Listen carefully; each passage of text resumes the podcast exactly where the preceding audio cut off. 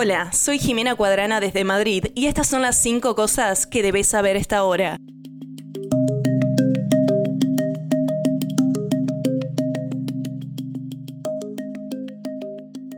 Ucrania espera recibir 11.800 millones de dólares de Estados Unidos este año, dijo el primer ministro ucraniano, Denis Shmyhal. Esperamos 11.800 millones de dólares en ayuda de Estados Unidos este año. Esto es lo que nos ayudará a cerrar la brecha financiera. Y estamos profundamente convencidos de que Estados Unidos no dejará sola a Ucrania en términos de apoyo financiero y apoyo militar armado, porque están combinados en un solo paquete, dijo Shmyhal durante un foro en Kiev el domingo en respuesta a una pregunta de CNN.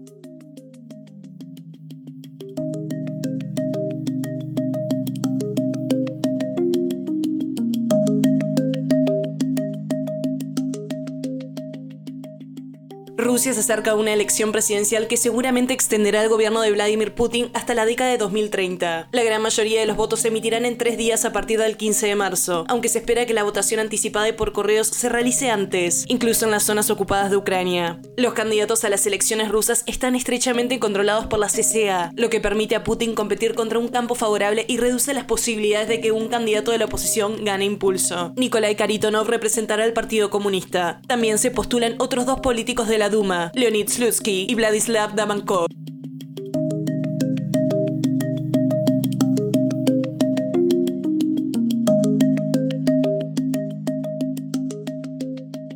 El expresidente Donald Trump ganará las primarias presidenciales republicanas de Carolina del Sur, proyecta CNN, fortaleciendo aún más su control sobre la nominación y dejando a su última rival importante, Nikki Haley, considerando opciones cada vez más limitadas. El expresidente ha arrasado en todas las contiendas de cara a la candidatura del Partido Republicano hasta la fecha, primero superando por amplios márgenes en Iowa y New Hampshire, antes de arrasar en Nevada, donde Haley no apareció en la boleta, y en las Islas Vírgenes de Estados Unidos. Pero su triunfo en Carolina del Sur, que eligió dos veces a Haley como gobernadora, podría ser el más impresionante de esta campaña.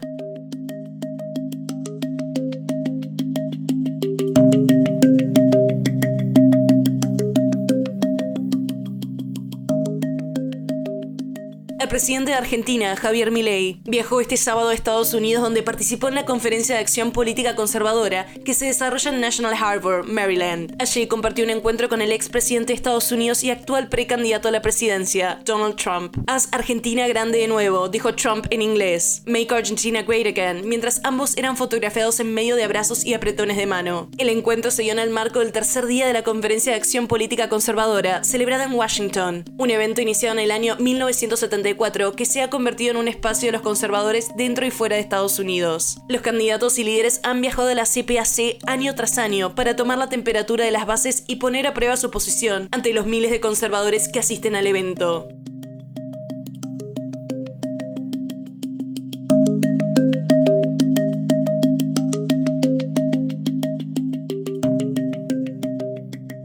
Pedro Pascal no es alguien que pronuncie un discurso de aceptación de premios en una entrega de premio status quo, y no podríamos estar más felices por ello. Fiel a su estilo, cuando ganó el premio al actor destacado en una serie dramática por The Last of Us de HBO de los premios SAG este sábado, reveló a la audiencia que estaba un poco ebrio. Esto está mal por varias razones. Estoy un poco borracho. Pensé que podría emborracharme. Tartamudeó y luego expresó su gratitud gritando alegremente. Muchas gracias por esto.